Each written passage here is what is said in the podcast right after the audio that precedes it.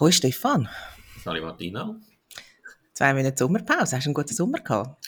Ähm, ein bisschen verregnet war er gewesen, da bei mir, aber sonst ja, total, sehr entspannt. Und du? Ja, bei mir war er einfach ein bisschen verregnet, gewesen, aber nur, aber ich bin ja auch ganz im Norden, gewesen, schon fast am Nordpol, also dort, dort darf es ja auch ein bisschen kalt sein.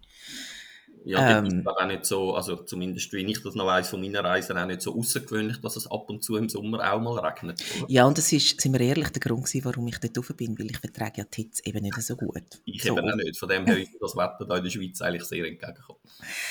Jetzt sind wir wieder da an unserem Mikrofon und machen weiter und haben uns sogar entschieden, den Podcast ein bisschen häufiger zu machen. Das Bedürfnis nach Informationen über alles rund um Erziehung ist nämlich, so haben wir gemerkt, überwältigend und wir werden jetzt ganz viele Themen vertieft besprechen. Man kann uns sehr gerne auch Fragen stellen, Inputs liefern, Impuls geben, wo wir dann aufnehmen und besprechen ähm, wissenschaftlich, aber vor allem eben auch praxisnäher. Und man kann mit uns für, auch für Feedback Kontakt aufnehmen über die sozialen Medien, also das heißt konkret Twitter oder Instagram. Twitter heißt gar nicht Twitter, sondern X ähm, dort unter dem Namen raised underscore oder underline with love. Oder man kann auch ein Mail schreiben auf info at raisedwithlove.ch. Literaturverzeichnis und Verlinkungen findet man, falls es dann welche gibt, bei Audiopodcasts über den Streamingdienst im Episodenbeschreib und bei YouTube kann man sie gerade direkt unten dran nachlesen. Das ist der Podcast Raised with Love.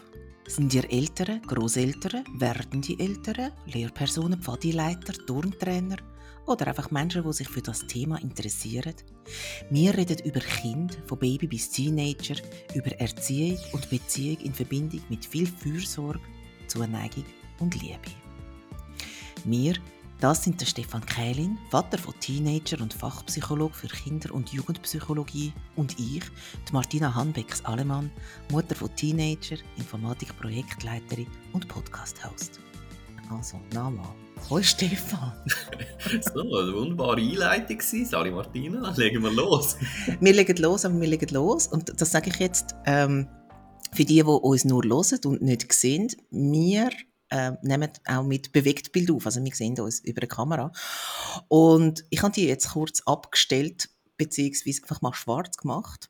Ähm, der Stefan und ich befinden uns genau, nicht im, egal, das ist völlig klar. Der Stefan, nein, äh, das, nein, so genau weiß es nicht. Der Stefan und ich befinden uns nicht im gleichen Raum, aber eben wie gesagt, wir reden ähm, und sehen uns währenddem wir aufnehmen. Und jetzt habe ich ähm, ja mindestens eine Frage an dich.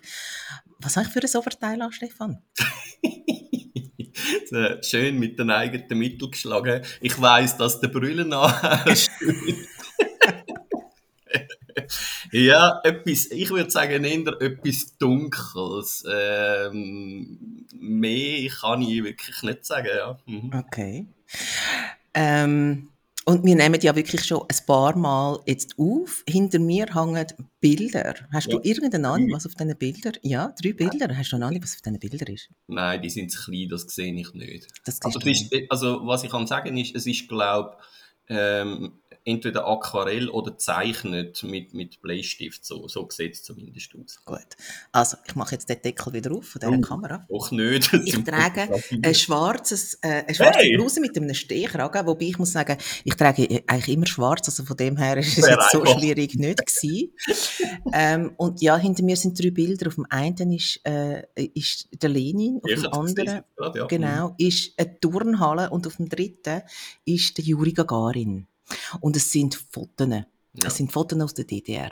Von einem, äh, von einem Fotograf, der heißt Hassan Rechner. Wir reden heute über Konstruktivismus. Und das ist äh, die philosophische und psychologische Theorie, dass Wissen nicht objektiv kann sein, weil es immer im Auge vom Betrachter liegt. Also in der individuellen Wahrnehmung, also beziehungsweise von der individuellen Wahrnehmung im Hirn konstruiert wird. Es ist Konstruktion von Wissen und Wirklichkeit, aber es ist eben nur eine subjektive Wirklichkeit, so habe ich das verstanden. Stefan, was ist Konstruktivismus? Jetzt kommt wieder die, die allgemeine Frage, die ich dann wieder nicht kann beantworten kann. Ähm, nein, Konstruktivismus ist so wie ich es anschaue, also es ist eine philosophische, psychologische oder auch soziologische Sicht auf die Welt.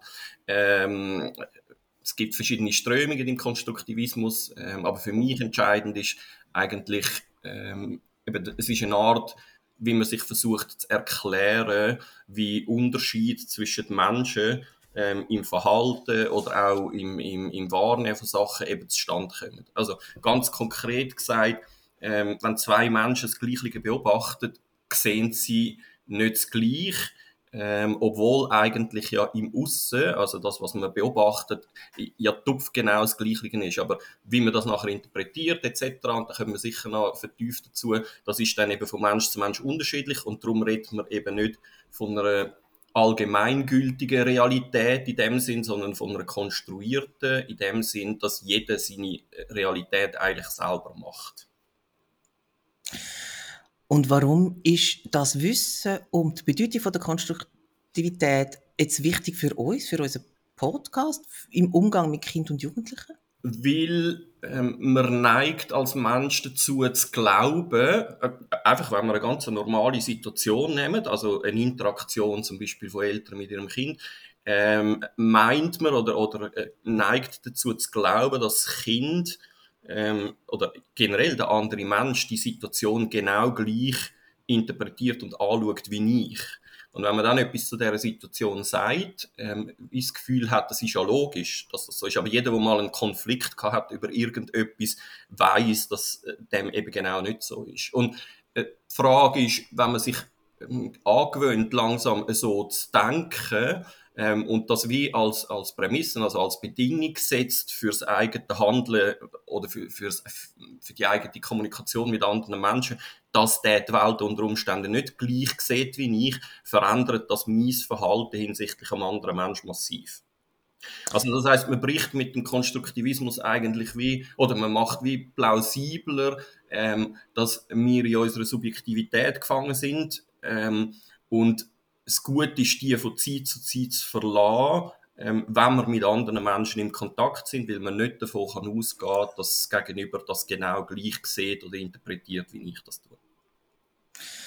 Aber mit dieser Prämisse ist ja eigentlich jede Form von Interaktion so zum, zum Scheitern verurteilt. Also das klingt jetzt ein bisschen krass, aber man muss ja eigentlich immer davon ausgehen, dass das Gegenüber von etwas anderem ausgeht. Genau, also das würde man eigentlich, oder, der, äh, der Watzlawick, äh, wo die, die Kommunikationsgesetze aufgestellt hat, ähm, der, der hat das schon vor, was sind das, 60, 70, 80 Jahren gesagt, dass ähm, Kommunikation nie klar ist. Und das ist eben nicht nur bei der Kommunikation so, sondern das ist generell bei, bei der Sicht auf die Welt oder bei der Interpretation von allen Phänomenen so. Ja, das ist so, aber das macht ja nichts. Das macht es eigentlich ja im Gegenteil erst wirklich spannend, ähm, weil man sich wie muss dann eben auf die Wirklichkeitskonstruktion vom Gegenüber einlassen. Und ähm, nein, ich finde das eigentlich nicht schlimm. Aber ja, am besten geht man davon aus, dass mein Gegenüber mich nicht versteht. Ich glaube, das ist wie die einfachste Herangehensweise, weil dann gebe ich mir mehr Mühe, versuche zu erklären, wie ich es sehe und gar nicht automatisch davon aus, dass das Gegenüber das auch so sieht. Ja. Du hast mir ähm, zum mich einlesen ähm, unterstützend noch äh, Unterlagen geschickt. Möchtest du etwas über die Unterlagen erzählen? Also oder über was wir werden reden da ähm, in dem Podcast oder das ist ein Konzept, das Beratungskonzept von der Sonja Radatz. Das nennt sich das äh, systemisch-konstruktivistische Konzept. Ähm, und wir werden, also es ist ein Beratungskonzept. Das heißt, es hat dort auch Punkte drin, wo jetzt in der, in der Erziehung oder so nicht so wahnsinnig äh, zum Tragen kommen. Aber für mich ähm, hat es sehr viele Punkte in dem Konzept, wo eben in der Erziehung oder generell im, im Austausch mit anderen Menschen sehr hilfreiche, äh, hilfreiche Punkte sind. Und ich würde vorschlagen, dass man ein paar von diesen Punkten ein bisschen genauer anschaut, dann kann man sich auch besser äh, vorstellen, eigentlich, was bedeutet Konstruktivismus eigentlich im Ganzen. Ja, und es macht ja durchaus auch Sinn, dass man versteht, was es bedeutet im Umgang zum Beispiel auch mit dem anderen, anderen Elternteil oder mit einer Lehrperson oder einfach auch sonst mit einem erwachsenen Menschen. Jetzt habe ich aber noch schnell eine andere Frage, wo ich mir ähm, dann überlegt habe, es ist ja in dem Fall so, dass es die richtige Wahrheit nur für einen selber gibt. Also sie gibt sie ja eigentlich nicht die allgemeingültig. Wenn wir jetzt aber jetzt, wenn wir jetzt mal 100 Menschen nehmen und man würde ihnen ein Bild oder eine Skizze vorlegen, weißt du, so etwas wie einen Rorschach-Test. 70 sagen... Beispiel, aber ja. Ja, gut, okay. 70 sagen, ich sehe einen Hund. 29 sagen, ich sehe ein Krokodil und ein sagt, ich sehe ein Auto. Sind die 70 näher bei der Wahrheit, weil sie in der Mehrheit sind, oder spielt es überhaupt keine Rolle? Verstehst du mich? Mich, ja, ja. Für mich, der nicht zu diesen 70% gehört, hat das null Relevanz. Mhm. Ob die, also, natürlich ist das so, oder? Also, ähm, die Wahrscheinlichkeit, dass man gewisse Phänomene trotzdem ähnlich beurteilen oder so, ähm, die ist hoch, selbstverständlich. Also auch, weil unser Hirn im Laufe der Evolution ja darauf primed worden ist, eben gewisse Sachen so zu interpretieren, um das Überleben zu sichern. Also kommen wir sicher auch noch dazu. Ähm, ja, das, da gibt es schon Wahrscheinlichkeiten, die erhöht sind. Also, dass, dass dann eben die 70 Prozent der Leute das ähnlich sehen. Aber wenn ich zu den restlichen 30 Prozent gehöre, dann hat das für mich null Relevanz, weil dann fühle ich mich trotzdem nicht verstanden. Und dann kann ich schon sagen, ja, die Mehrheit sieht es so, ich sehe es halt trotzdem nicht so. Und dann ist ja, dann kommt ja dann wie die Frage, hat die Mehrheit immer recht? Oder? Mhm. Und die Frage können wir nicht vertiefen, ähm, aber es könnte auch, wenn man so geschichtliche Phänomene anschaut, ähm, mhm. gerade im letzten Jahrhundert, ähm, ja. können auch ganz viele Menschen falsch liegen, mit dem, dass sie es gleich sehen. Ich weiß, was du meinst, also 33 bis 45 Menschen, das sprichst du jetzt sehr konkret an, okay, gut. Äh, nein, absolut, ich kann das nur einfach auch so, ich, ich, äh, zum, zum Verständnis, mhm. aufbringen, das, das Beispiel. Wir haben, du hast ähm, Sonja Radatz angesprochen und da gibt's Komm, wir gehen das mal ein bisschen systematisch an. Ähm, die Wirklichkeit ist nicht wirklich, wirklich. Ja, ähm, das ist in dem Fall etwas, was ich so auch kann als Schlussfolgerung herausnehmen, nach dem, was ich gelesen habe im, im Rahmen meiner Vorbereitung.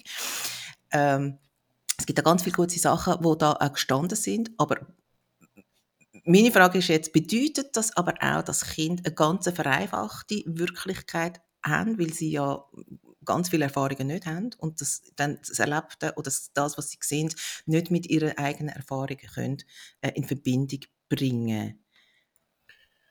Wie wirkt sich das in einer Erziehung, also insbesondere in der autoritativen Erziehung, die wir ja letztes Mal äh, und vorletztes Mal besprochen haben, aus im Umgang jetzt geht zum Beispiel auch in die Kommunikation. Man muss ja ganz anders kommunizieren in dem Fall.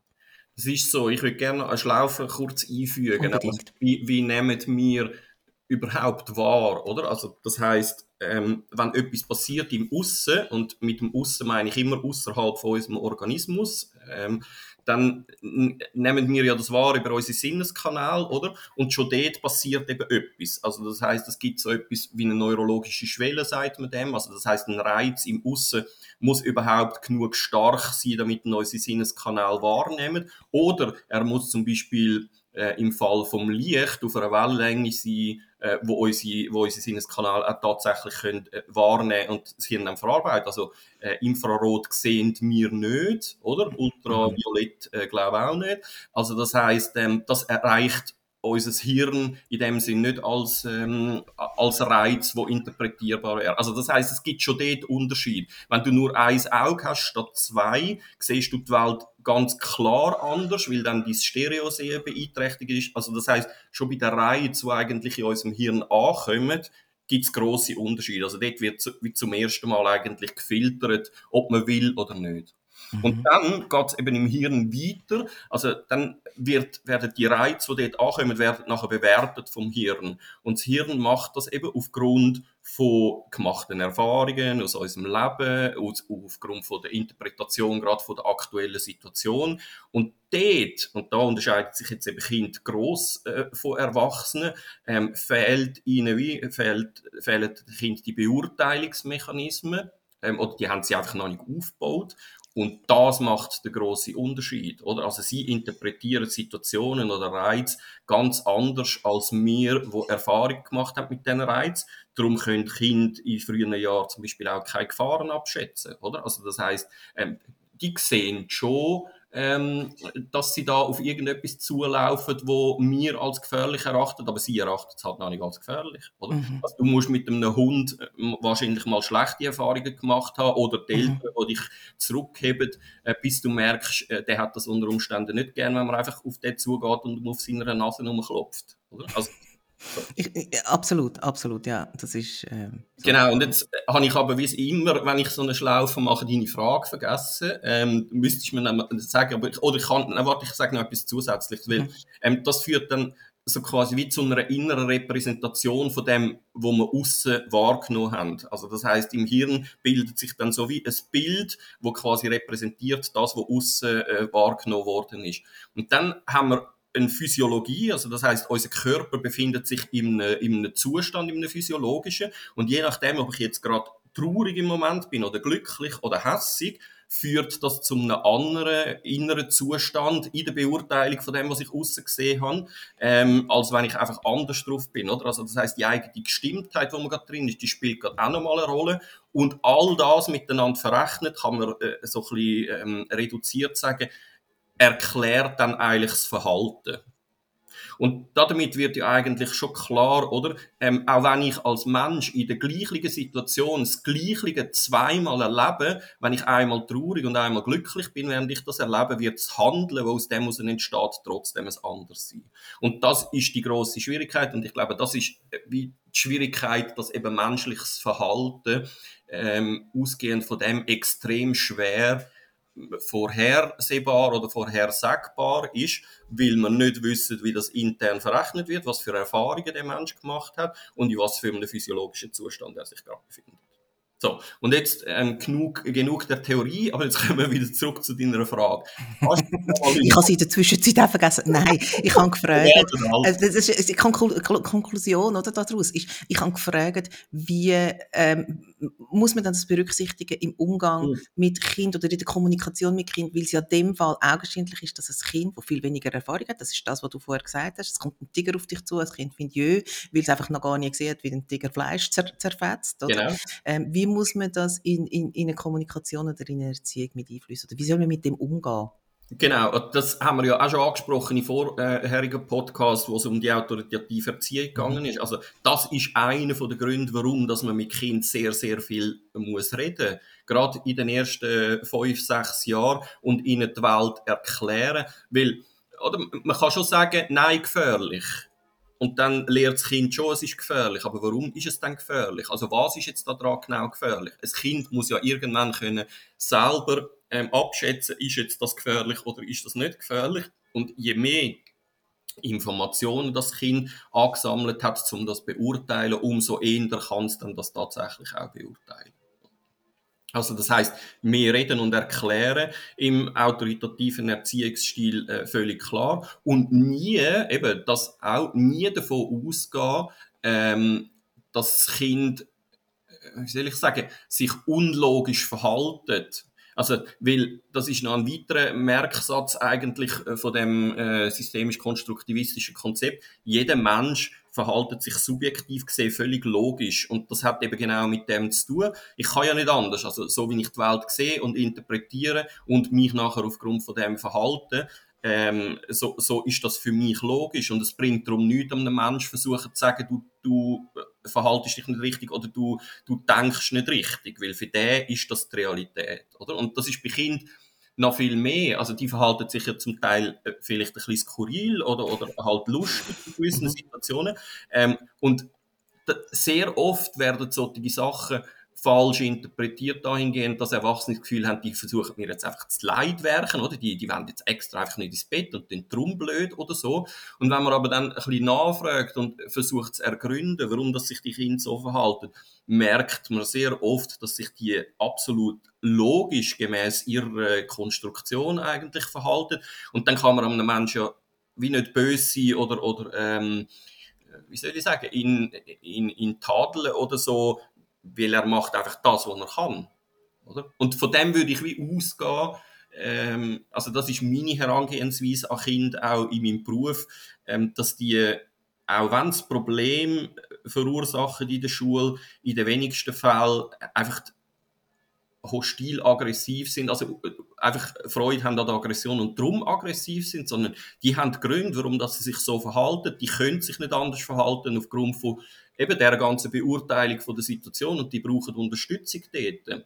Und die Schwierigkeit dort ist nachher herauszufinden, wie schauen sie auf die Welt, ähm, und wo kann man den Hebel ansetzen. Und das ist bei Kindern natürlich umso schwieriger, weil sie, und das haben wir glaube ich auch schon besprochen, metakognitiv noch nicht in der Lage sind, ihr eigenes Verhalten so zu reflektieren, ähm, dass sie wie können, wie soll ich sagen, können ableiten daraus, was sie eigentlich machen. Also sie können nicht über das eigene Denken nachdenken. So, das ist wie noch zu komplex, das können sie nicht. Und das hat natürlich dann große Auswirkungen. Das muss man dann wie für sie übernehmen. Und das geht aber nur, indem ich sehr intensiv im Kontakt bin mit dem Kind und versuche herauszufinden, wie sieht dann das Kind? Also das ist etwas, was man auch noch sagen kann zu dem Konstruktivismus oder zu der, zu der Wirklichkeitskonstruktion von anderen Menschen. Ich erfahre nur etwas über die Wirklichkeitskonstruktion von anderen Menschen, wie, wenn ich mit ihnen im Kontakt bin und versuche zu erfragen, wie sie die Welt sehen.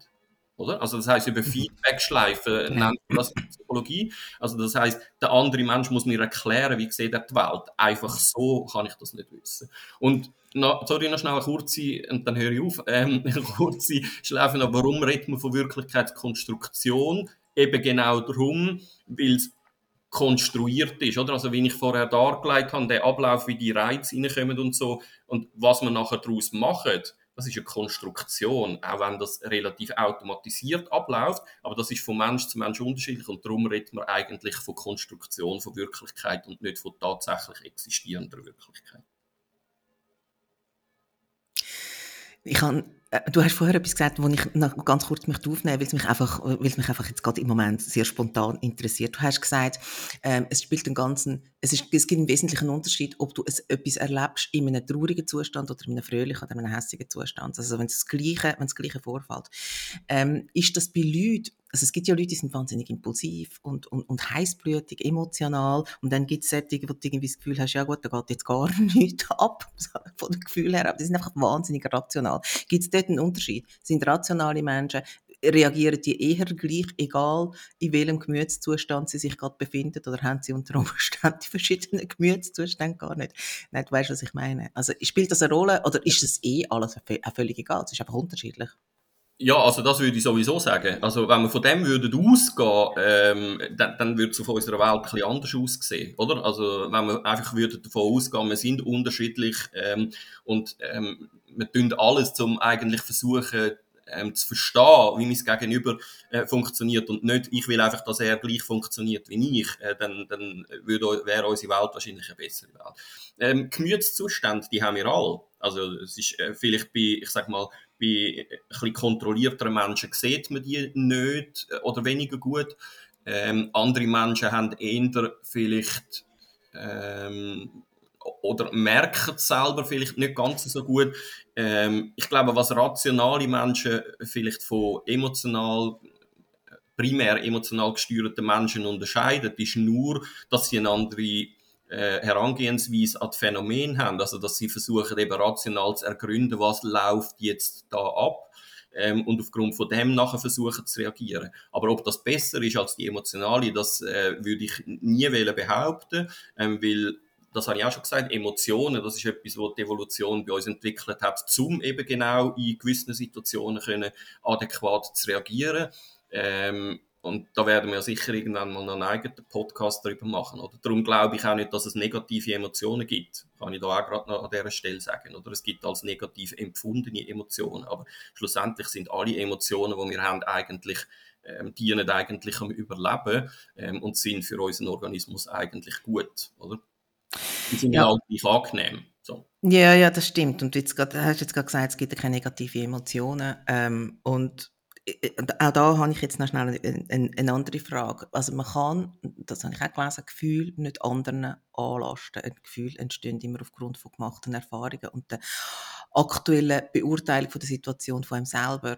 Ähm, ist das, ist das die klassische Geschichte, du nervst mich versus ich nerve mich, weil du mich triggerst?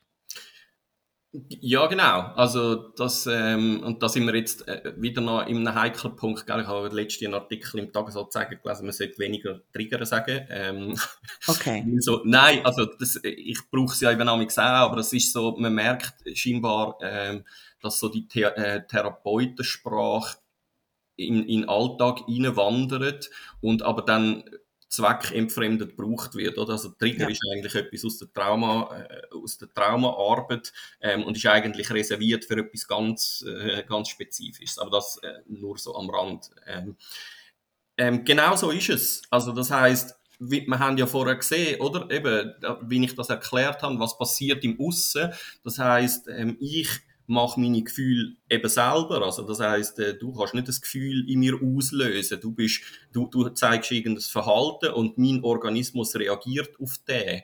Und dann entsteht, je nachdem, wie gefährlich die Situation ist oder wie der, mein Organismus das äh, interpretiert, entsteht in mir ein Gefühl. Aber das hat mit dir gar nichts zu tun. Weil ähm, dann, wenn das so wäre, dann müsstest du ja das Gefühl in allen anderen Leuten auch können auslösen also das heißt, das zeigt es und das, das, so ist es ja nicht, oder? Mhm. Da, da, kann ich auch noch das Beispiel bringen von den herausfordernden Kindern in der Schule, falls Sie das nicht schon mal gebracht haben, ich weiß es gar nicht. Oder man sagt immer wieder, es gibt Kinder in der Schule mit herausforderndem Verhalten. Das, ich glaube, ich habe es schon mal gesagt, aber das glaube ich nicht, sondern eben das Kind zeigt das Verhalten und ich fühle mich herausgefordert. Und das hat genau mit dem zu tun.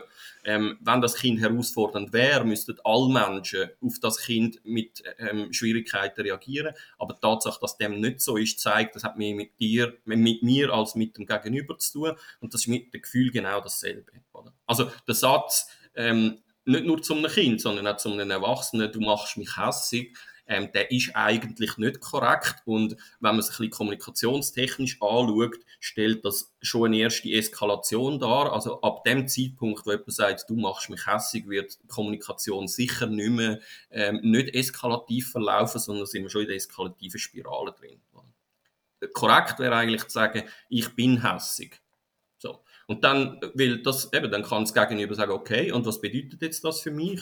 Ähm, oder was auch immer. Schön für dich. ja. ja. Oh, du hast viel. Schade Schokolade. Ja, ja, ja. Okay. Aber, aber, ja, aber das ist ein ganz wichtiger, mhm. also für mich einer der wichtigsten Punkte, auch in der Schule und auch in der Arbeit mit Kind, weil wie oft hört man das, du machst mich hässig oder ähm, du, du, du, du, du.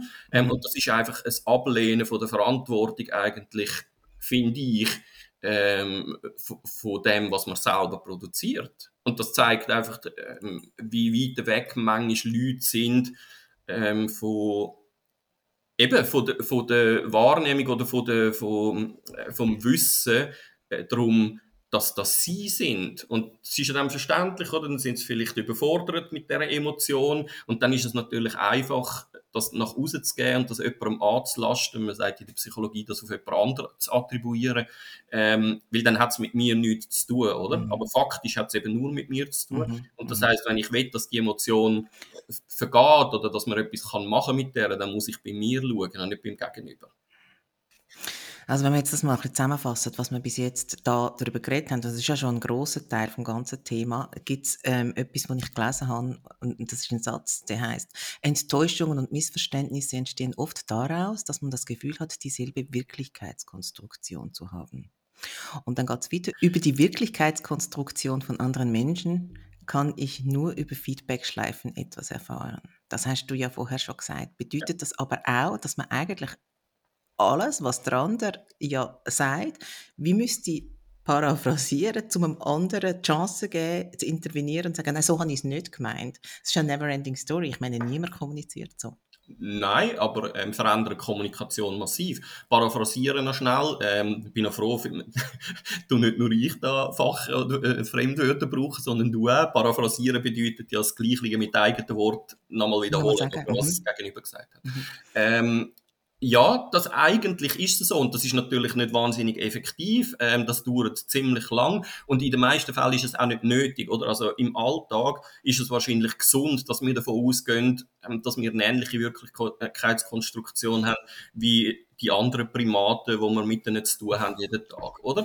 ähm, aber dort, wo Konflikte entstehen oder dort, wo es wirklich ich sage mal, um etwas Entscheidendes geht, dort würde ich mich nicht mehr auf das verlassen. Und bei Kind umso mehr. Also, und, oder was ich schade finde auf eine Art, ist, dass Erwachsene das nicht häufiger machen, sich von Kind ihre Welt erklären zu lassen, weil das ist extrem faszinierend, mhm. ähm, wie die auf die Welt schauen und wie sie das sehen. Und ich finde, uns Erwachsenen entgeht durch das etwas, wenn wir das nicht machen, weil das so eine andere Sicht auf die Welt ist. Und wie ich vorher gesagt habe, die ist nicht falsch. Mhm. Sie ist einfach anders, aber sie ist zum Teil sehr inspirierend.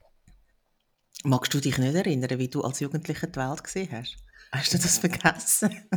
nein, nein, selbstverständlich nicht. Und ich weiß auch noch, wie ich sie als Kind gesehen habe. Mhm. Ähm, aber in, ja, aber wie soll ich sagen, das hat in unserem Alltag keine große Relevanz mhm. mehr, oder? Mhm. Ähm, und wenn man sich dann aber wieder mal auf so eine äh, Wirklichkeitskonstruktion von einem Kind einlädt, das ist schon wahnsinnig faszinierend, ähm, wie wenig Einschränkungen sie haben, oder? Also ich habe ja in dieser Weiterbildung, die ich gebe zu dem Thema, ähm, zeige ich ein Foto, das können wir vielleicht dann auch noch anhängen, wo man einen, einen weißen und einen schwarzen Bub sieht.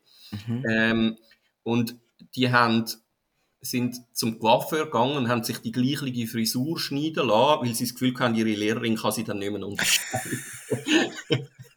ja, herzig. Also, das heisst, ähm, für die ist so etwas wie Hautfarbe so irrelevant. Ja weil sie noch keine Erfahrungen mit dem gemacht haben, dass sie gar nicht auf die Idee kämen, dass es eine andere, ähm, andere Merkmal gibt als ihre Frisur, ob sie ihre Lehrperson kann unterscheiden Und das Beispiel zeigt auch gerade exemplarisch auf, dass niemand als Rassist auf die Welt kommt, sondern dass ja. man zum, Rass äh, zum Rassist eigentlich erzogen wird oder zum mhm. Rassist gemacht wird. Ähm, Kinder denken nicht in diesen Kategorien. Die haben mhm. völlig andere. Es gibt noch ein anderes gutes Video, ähm, das, äh, von, weiß gar nicht, ist das so etwas ähnliches wie Pro Infirmis in England, wo sie immer zwei Kinder nebeneinander stellen und sie fragen, was unterscheidet euch? Und das eine sitzt im Rollstuhl, das andere nicht. Und das eine sagt, ja, ich habe gerne Erdbeere und das andere hat gerne Himbeere.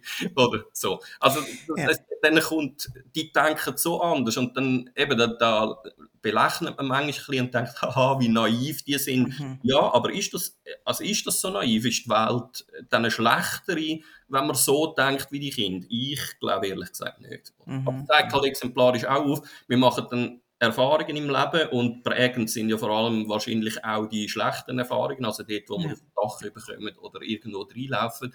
Ähm, und äh, das ist ja dann auch Teil von einem therapeutischen Prozess, wenn man mal Psychotherapie äh, macht, dass man ähm, versucht, genau solche, solche innere Bilder, die man hat, oder solche automatisierte Schema, die dann ablaufen, weil man schlechte Erfahrungen gemacht hat, zu korrigieren, indem dass man anders auf die schaut, ähm, weil das dann halt einfach irgendwann automatisiert abläuft. Oder? Also wenn ich zwei, dreimal in die gleiche Gefallen hineingetappt bin, dann will ich das nicht mehr. Ähm, und aber unter Umständen schadet mir das Verhalten, wenn ich dann aufgrund von dem zeige, ja trotzdem mehr als, als die Fallen an und für sich. Also da kann man schon etwas machen. Ich würde mal gerne einen Schritt weitergehen und das ist etwas, wo, wo ich mir gerne von dir erklären lasse. Da steht, Verantwortungsfragen müssen entschieden werden. Ja, und was, was ist, sagt das? Ist ja, also Verantwortungsfragen, oder? Wir sind permanent im Leben eigentlich ähm, mit Verantwortungsfragen konfrontiert. Also, und zwar mehrmals am Tag. Also, das heißt, immer wieder muss man irgendwelche Entscheid fällen. Mhm. Ähm, und will Konstruktion von Wirklichkeit eben subjektiv ist, kann die niemand anders für uns entscheiden, oder? Also, sondern wenn ich mit so einer Verantwortungsfrage konfrontiert bin, dann muss ich die quasi selber aufgrund von meiner Strukturiertheit beantworten. Oder jeder in einem System, eben das hat jetzt sehr viel halt mit dem, mit, damit zu tun, dass es ein Beratungskonzept ist. Jeder im System, auch wenn es die gleiche Verantwortungsfrage ist, muss die für sich selber äh, beantworten oder? Und es gibt ja es gibt nicht eine ein eindeutige Antwort auf solche Fragen. Also das heißt, wie wir jetzt schon gemerkt haben, je nachdem, wie ich strukturiert bin oder was für eine Erfahrung ich gemacht habe, entscheide ich in einer Verantwortungsfrage anders als ein anderer Mensch. Und ähm, ich kann das nicht delegieren. Es gibt äh, ein gutes Beispiel da, das können wir vielleicht auch noch anhängen. Ähm, aus dem Schweizer Fernsehen hat so Kurzvideos philosophische gemacht Ähm, und dort gibt es, ähm, mal schauen, ob ich das noch ankriege. Also man verwacht irgendwo am Morgen im Spital und ist per Bluttransfusion mit einem Mann verbunden. Ähm, und dann wird einem erklärt, das ist ein weltberühmter Giger und der hat eine ganz seltene Krankheit und nur du kannst den mit deinem Blut heilen. Ähm, aber du musst neun Monate jetzt halt da liegen, ähm, damit, bis der gesund ist. Dann kannst du wieder gehen, oder? Mhm. Und jetzt hast du die Verantwortungsfrage für dich. Ähm, du bist unfreiwillig in die Situation gebracht worden. Also das heißt, man hat dich kidnappt und mhm. den quasi an seinem Blutkreislauf angehängt. Jetzt, es gibt keine eindeutige Antwort und das sind all die Dilemmata, die man in der Philosophie mhm. kennt, sind da genauso. Also das heißt, entscheidet er sich jetzt dafür, das zu machen und schenkt dem anderen quasi gratis neun Monate von seiner Lebenszeit oder zieht er den Stöpsel raus und der andere stirbt? Es, es gibt keine eindeutige Antwort auf die Frage, sondern jeder muss in dieser Situation eine Güterabwägung machen und muss für sich entscheiden, ähm, ich bin unfreiwillig in die Situation gebracht worden, könnte also als Legitimation dienen, um zu sagen, dann bin ich dem gar nicht schuldig, oder? Aber du hast nachher einen Mensch auf deinem Gewissen. Also, mhm. es gibt keine eindeutige Antwort und das heißt, Verantwortungsfragen müssen von jedem beantwortet werden, so wie er das halt äh, mit seiner Weltsicht kann verantworten und, und der Entscheid kann fällen. Also das heißt, Verantwortungsfragen müssen für sich selber können entschieden werden aufgrund von den Erfahrungen, die man gemacht hat, damit man auch kann guten Gewissens mit denen weiterleben. So ein bisschen läuft genau. auf das raus, oder? Ja, genau. Mhm. Mhm. Mhm. Und oder eben, da gibt es nie Verantwortungsfragen, die kennen nie äh, eine Antwort. Also mhm. die wenigsten Fragen ja eigentlich, oder? Also wenn du jemandem mit rot-grün Farbe, ähm, Farbsehschwäche ähm, etwas vorleist, wo rot und grün äh, drin äh, enthalten ist und sagst, das, das ist grün, der wird, äh, oder was hat das für eine Farbe, der wird auch nicht können sagen, das ist rot oder das ist grün, weil es halt nicht äh, kann unterscheiden. Also das heißt, es gibt auf die wenigsten Fragen eigentlich wirklich äh, ein, eindeutige Antwort. Niemand kann objektiv beobachten. Beobachter sind Teil von ihrer Beobachtung. Das wird jetzt, es, es wird jetzt schwierig, oder? So im, im Hirn. Ja, das ist natürlich so. Ist das eine erstaunliche Erkenntnis? Für viele Leute glaube ich schon. Also, oder? Das, das heisst, ähm, ich bringe amigs das Beispiel in der Weiterbildung, wenn im Wald ein Baum umgeht und es ist niemand dort, der das sieht und hört, mhm, macht er trotzdem ein Geräusch, oder? Ähm, könnte man sagen, konstruktivistisch gesehen, wenn man mal einen, einen Baum sieht, fallen, merkt man, der macht das Geräusch, mhm. aber wir haben keine Gewissheit darüber, macht er das Geräusch auch, wenn wir nicht dort sind, oder? Also ist meine Präsenz nicht vielleicht der Grund für das Geräusch? Oder?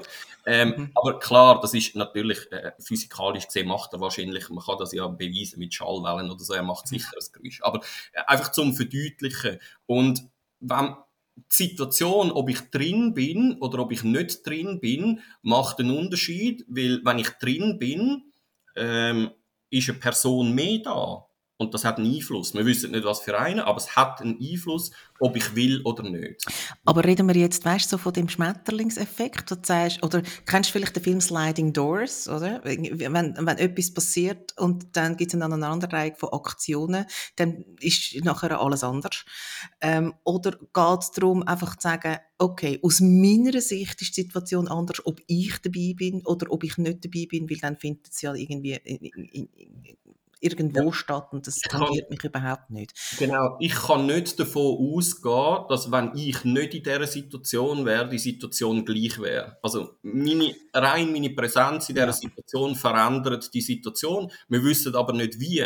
Mhm. Aber man kann das nicht ausrechnen, oder? Ja. Also das heißt, ein, ein gutes Beispiel ist immer, ähm, wenn ich als Schulpsychologe auf Schulbesuch gehe, weil ein Kind äh, vielleicht Verhaltensauffälligkeiten zeigt, mhm. ähm, sagen die Lehrpersonen, komm mal schauen. Das ist so offensichtlich, das siehst du gerade. Dann gehe ich auf Schulbesuch. ja, ist klar. Und das findet praktisch nie statt, wenn ich dort bin. Mhm. Und was, warum findet das nicht statt? Weil die Situation nicht die gleiche ist. Oder? Mhm. Also es kann sein, dass rein meine Präsenz in dem Kind etwas auslöst, also, oder nein, das Kind aufgrund von einer veränderten Situation anders auf die Situation reagiert, sich mehr zusammennimmt, was auch immer, und dann nicht gleich reagiert. Oder? Und das ist für Lehrpersonen ein bisschen frustrierend, weil sie sagen, ja, aber also sonst schon, aber heute nicht. Und ich sage, Vorführeffekt. Oder? Genau, ist alles gut, ähm, ich glaube dir das trotzdem. Oder? Aber es ist interessant, weil das bedeutet ja, wenn das Kind sich anders verhalten, wenn ich dort bin, dass es die Kompetenz durchaus hat. Es kann sie einfach in einer anderen Situation nicht zeigen. Und das ist ein fundamentaler Unterschied zu, wenn ein Kind die Kompetenz überhaupt nicht erworben hätte. Und mhm. das ist das, was ich dann daraus nehme aus dieser Situation, oder? Also, dass man wie kann sagen, jetzt kann die Lehrperson traurig sein und sagen, oh nein, jetzt äh, kommst du extra und dann zeigt er das Verhalten nicht einmal. Ja, ich schaue es aus einer anderen Perspektive an. Ich sage, hey, cool, er kann das. Jetzt müssen wir einfach noch schauen, wie kann er das in vielen mehr Situationen eigentlich noch ähm, noch, noch zeigen. Und auch da können wir noch ein Video anhängen. Ich weiß nicht, ob du das geschaut hast. Kann ich vielleicht auch schnell erklären. Ähm, das zeige ich auch in meinen Weiterbildungen. Da sieht man auf einer schummrigen schwarz-weiß Aufnahme ein Skinhead, wo auf einen Mann zurennt, wo ähm, auf einen älteren Mann, wo dann so angstvoll seine Aktentasche vor die Brust nimmt und dann breche ich das Video ab und frage, was als nächstes passiert. Und die naheliegendste Antwort, die sich zwar niemand getraut zu geben, äh, aber die naheliegendste Antwort ist, klar. dass er abgehackt wird ja. und, und äh, ausgeraubt wird. Oder?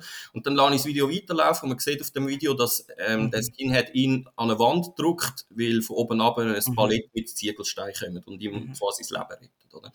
Jetzt, ähm, warum ist das warum kämen wir da rein? Warum, warum ist das so? Weil unser Hirn halt im Laufe der Evolution darauf primed worden ist, ähm, Gefahren zu erkennen. Und es macht für den Alltag zu interpretieren absolut Sinn, dass wir solche Programme automatisch abspulen, oder? Also es macht halt Sinn, dass in einer schummrigen Gegend, ähm, wenn ein Mann mit Glatze ähm, auf uns zusäcklich kommt, ähm, wahrscheinlich Sinn, davon auszugehen, der will mir etwas Böses. Nur, die Schwierigkeit ist jetzt halt, ähm, und darum sage ich das da bei, bei, bei dem äh, Punkt, das hat ja wieder mit der Interpretation von der Situation zu tun und die ist prägt von meiner Geschichte.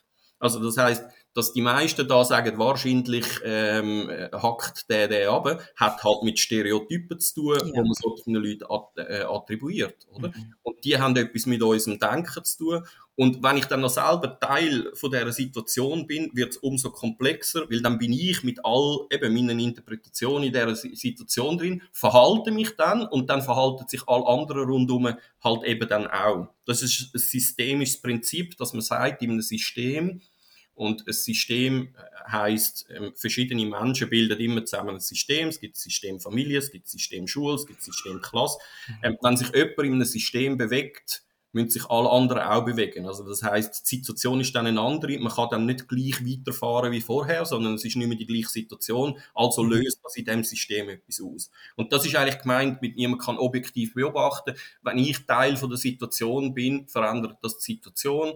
Und ähm, dann ist es nicht mehr die gleiche Situation und dann äh, wird das Verhalten auch von den anderen Akteuren in dieser Situation ein anderes.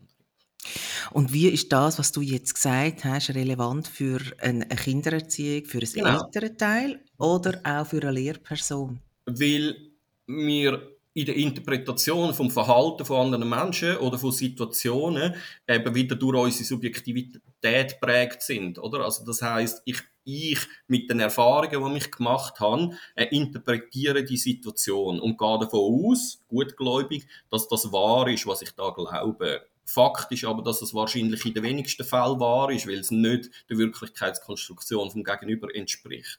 Also das heißt, in der Interpretation von Verhalten von anderen Menschen gilt es, insbesondere wenn man in einem Beruf ist, wo mit anderen Menschen zu tun hat oder eben auch in der Erziehung, ähm, mal davon auszugehen, dass man nicht versteht, was, warum dass sich die andere Person ähm, so verhaltet. Und was ich in meinem Beruf eigentlich als größter Motivator sehe, ist die Neugier, ähm, versuchen herauszufinden, warum verhalten sich der Mensch so. Also ich glaube, Neugier wäre als Eltern oder als Lehrperson ähm, eine sehr hilfreiche Eigenschaft. Ja. Und mit Neugier meine ich nicht nosy, oder? Also ja. go, ähm, so nach Gossip, sondern Neugier im Sinn von, eben, erklär du mir, wie du die Welt siehst und wie du funktionierst. Ähm, weil mit dem, glaube ich, werden sehr viele Situationen, die eben nicht klar sind, können eigentlich relativ gut ähm, ähm, geklärt werden. Auch weil es gegenüber merkt, hey, der ist ja interessiert an mir. Also der verurteilt mich nicht gerade von Anfang an, mhm. sondern der möchte eigentlich wissen,